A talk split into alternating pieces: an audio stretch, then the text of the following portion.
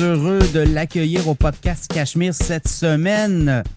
Sébastien Lavoie, économiste en chef Banque Laurentienne. Comment ça va? Ça va bien, Pierre. Bien content euh, d'être ici aujourd'hui. Ben oui, il faut dire qu'on s'est déjà côtoyé par le passé à l'époque que j'étais journaliste au Soleil également chez Québécois, euh, Journal de Québec. Euh, on se voyait dans des budgets. Et huis clos. oui, exactement. On avait du temps pour jaser de la vie et toutes sortes d'affaires. Mais là, écoute, l'économie se resserre la Banque du Canada va nous donner son, verdict dans quelques quoi dans d'ici quelques minutes, évidemment au moment où on enregistre le podcast. Mais il n'y aura pas de surprise, je pense. Hein? Non, il ne peut pas avoir de surprise du côté de la Banque du Canada, compte tenu que les taux d'intérêt morts. Morts dans la mesure où les gens s'ajustent. Les gens, euh, en moyenne, dépensent moins qu'il y a euh, trois mois, six mois. Euh, et on sait que le refinancement hypothécaire euh, va être un ajustement encore plus abrupt en 2024 et 2025 par rapport à cette année. Donc, à ce moment-là, il vaut mieux rester sur les lignes de côté euh, et de, réaliser que, dans le fond, il y a, un relâchement euh, au niveau des consommateurs. L'ajustement prend place. Enfin, les, ménages ont compris, parce qu'on se rappellera plutôt cette année, l'année passée, ben, il y avait la revanche des consommateurs après la pandémie. On additionnait les dollars sur les cartes de crédit, mais là, à un moment donné, euh, ça a une fin et euh, l'ajustement est, en cours et le message a bien passé. Selon ce que tu vois, est-ce que c'est terminé les hausses ou il pourrait en avoir une autre surprise au mois d'octobre parce que l'inflation pourrait repartir vers le haut? C'est sûr que l'inflation, euh, c'est un peu comme une montagne russe, là, des petits hauts, des petits bas d'un mois à l'autre. Je ne pense pas que la Banque du Canada va surréagir à une possible légère accélération du taux d'inflation au Canada au cours des prochains mois jusqu'à Noël, en fait, sachant très bien que euh, est fort probable qu'au début 2024, l'inflation casse, l'inflation tombe vers les 2, 2,5 Donc, on, va se frotter les mains en disant ben, le travail a été fait, ça ne sert à rien d'y aller d'une autre hausse.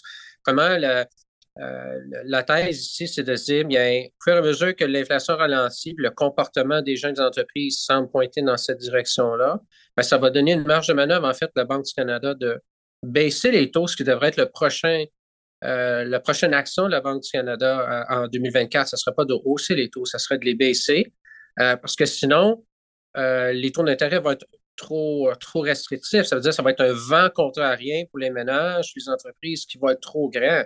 Euh, c'est facile d'avoir un taux directeur à 5% quand l'inflation est en 3, mais si l'inflation est à 2, ah, peut-être que les taux euh, de court terme vont baisser de 100, 150 points de base quelque part euh, au cours de 2024. Donc, c'est terminé pour vous, là. C'est clair, il n'y a plus de hausse. On va digérer tout ça dans les prochains mois, puis début 2024 pour avoir des baisses de taux, clairement, pour donner de l'oxygène aux ménages.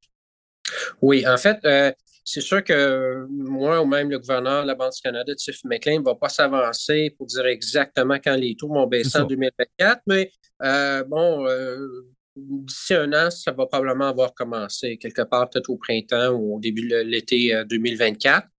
Euh, parce que sinon, bon, on va prendre le risque d'avoir un, ralentissement encore plus abrupt. et à ce moment-là, ben, il y a des gens qui vont pointer les banques centrales du doigt en disant vous êtes allé trop loin, c'est un peu de votre faute, euh, et ainsi de suite.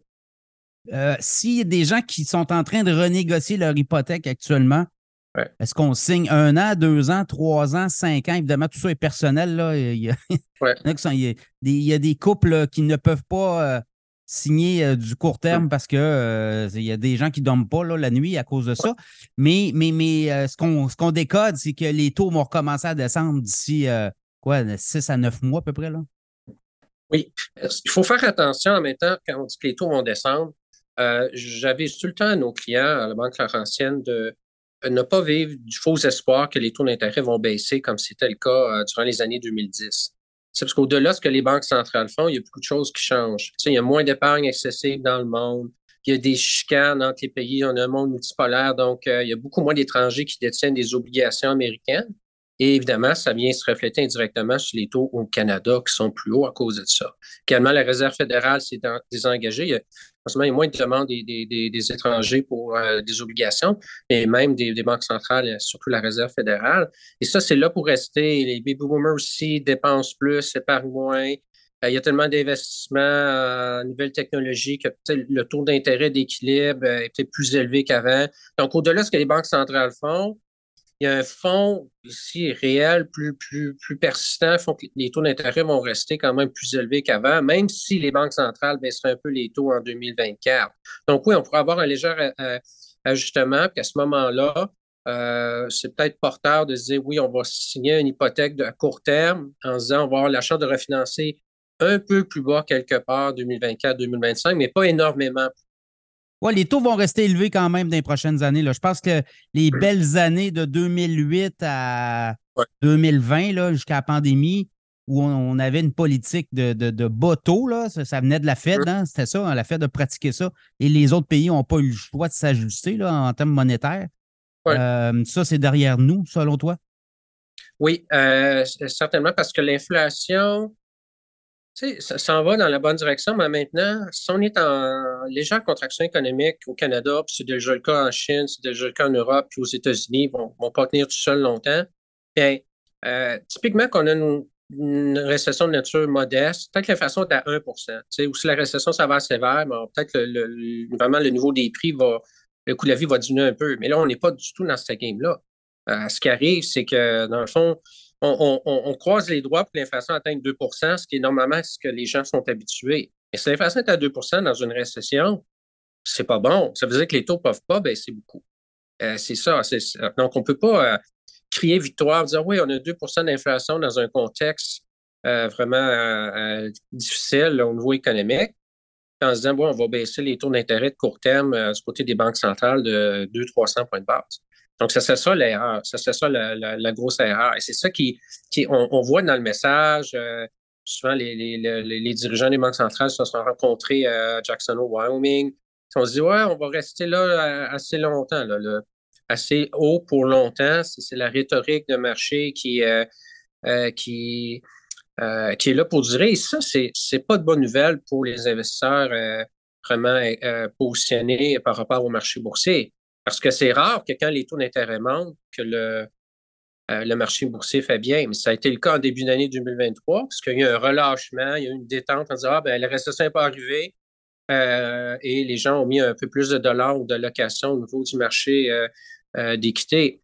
mais par contre, là, ça risque de se renverser parce que dans le fond, ce qui, a fait que le marché boursier a bien performé jusqu'à maintenant cette année, c'est une expansion des multiples. Les cours bénéfices, c'est pas. Ah, qui sont très bons, hein?